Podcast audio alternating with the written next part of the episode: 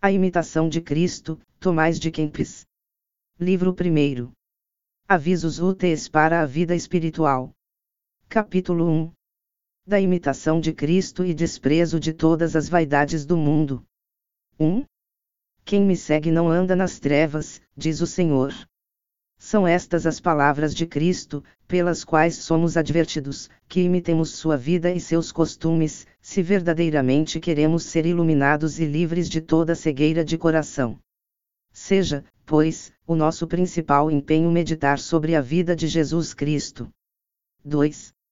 A doutrina de Cristo é mais excelente que a de todos os santos, e quem tiver seu espírito encontrará nela um maná escondido.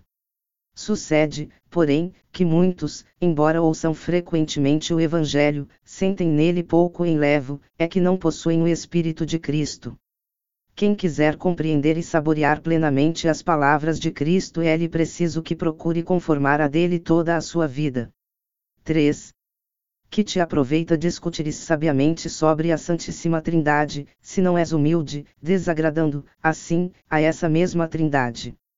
Na verdade, não são palavras elevadas que fazem o homem justo, mas é a vida virtuosa que o torna agradável a Deus. Prefiro sentir a contrição dentro de minha alma, a saber defini-la. Se soubesses de cor toda a Bíblia e as sentenças de todos os filósofos, de que te serviria tudo isso sem a caridade e a graça de Deus? Vaidade das vaidades, e tudo é vaidade, se não amar a Deus e só a Ele servir. A suprema sabedoria é esta, pelo desprezo do mundo tender ao reino dos céus. 4. Vaidade é, pois, buscar riquezas perecedoras e confiar nelas. Vaidade é também ambicionar honras e desejar posição elevada. Vaidade, seguir os apetites da carne e desejar aquilo pelo que, depois, serás gravemente castigado. Vaidade, desejar longa vida e, entretanto, descuidar-se de que seja boa. Vaidade, só atender à vida presente sem providenciar para a futura. Vaidade, amar o que passa tão rapidamente, e não buscar, pressuroso, a felicidade que sempre dura. 5. Lembra-te a miúdo do provérbio: os olhos não se fartam de ver, nem os ouvidos de ouvir.